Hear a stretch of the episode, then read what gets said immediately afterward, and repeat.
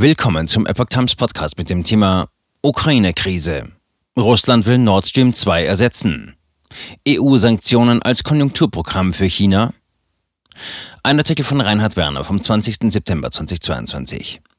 Das Aus für Nord Stream 2 sollte Russlands Wirtschaft infolge der Militäroffensive in der Ukraine schaden. Doch nun springt Chinas KP als Gasabnehmer ein.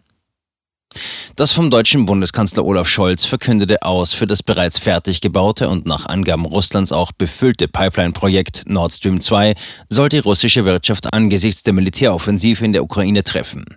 Am Donnerstag, 15. September, verkündete der Kreml, bereits einen Ersatzabnehmer für das Erdgas gefunden zu haben, auf das Berlin verzichtet.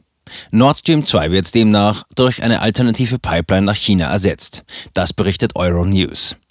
Europa entgehen derzeit 110 Milliarden Kubikmeter günstiger Gaslieferungen. Nord Stream 2, deren Baukosten insgesamt bis zu 11 Milliarden Euro betragen haben sollen, wurde im September 2021 fertiggestellt. Nachdem es bereits im Zertifizierungsprozess Verzögerungen gegeben hatte, verkündete Deutschlands Bundeskanzler Olaf Scholz unter dem Eindruck der russischen Offensive in der Ukraine das endgültige Aus für das Projekt. Zuvor waren vor allem die USA und osteuropäische Staaten gegen das Projekt Sturm gelaufen, das zwar Deutschlands Versorgung mit günstigem Gas gesichert, gleichzeitig jedoch die energiepolitische Abhängigkeit Europas von russischen Versorgungslieferungen noch weiter verstärkt hätte.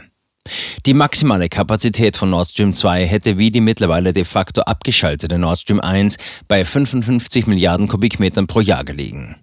Über Nord Stream 1 war bis dato ein Drittel der russischen Gaslieferungen in die EU abgewickelt worden.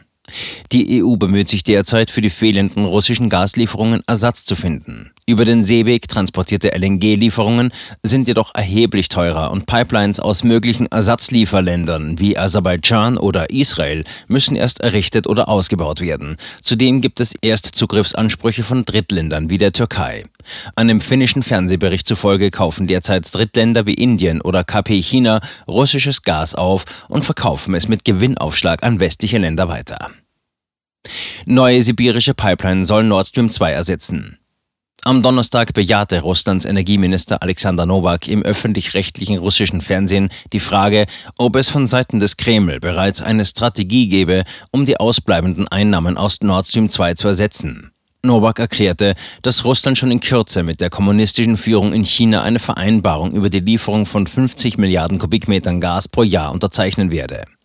Immerhin, so der Minister, habe es seit Jahren Gespräche über die Verwirklichung des Projekts Power of Siberia 2 gegeben. Dieses werde künftig einen priorisierten Faktor der russischen Energiestrategie darstellen. Die Pipeline wird Chinas energiehungrige Wirtschaft über die Mongolei aus dem Westen Russlands versorgen. Die Bauarbeiten sollen im Jahr 2024 beginnen. Chinas KP bekommt zusätzliche Energielieferungen aus Russland. Die neue Pipeline zwischen beiden Großmächten wird perspektivisch die von Gazprom betriebene Pipeline Power of Siberia 1 ersetzen, die derzeit Erdgas von Ostsibirien in den Norden Chinas leitet. Zwar würden Russlands Gasexporte im Jahr 2022 um etwa 50 Milliarden Kubikmeter zurückgehen, bereits ab Beginn des nächsten Jahres würden die Exporte nach China aber um 20 Milliarden Kubikmeter erhöht. Ein Faktor dafür ist der für Anfang 2023 geplante Anschluss des Kowitka-Feldes in der Nähe des Baikalsees an die Power of Siberia. Im Jahr 2025 soll die Pipeline mit mehr als 61 Milliarden Kubikmeter ihre maximale Kapazität erreichen.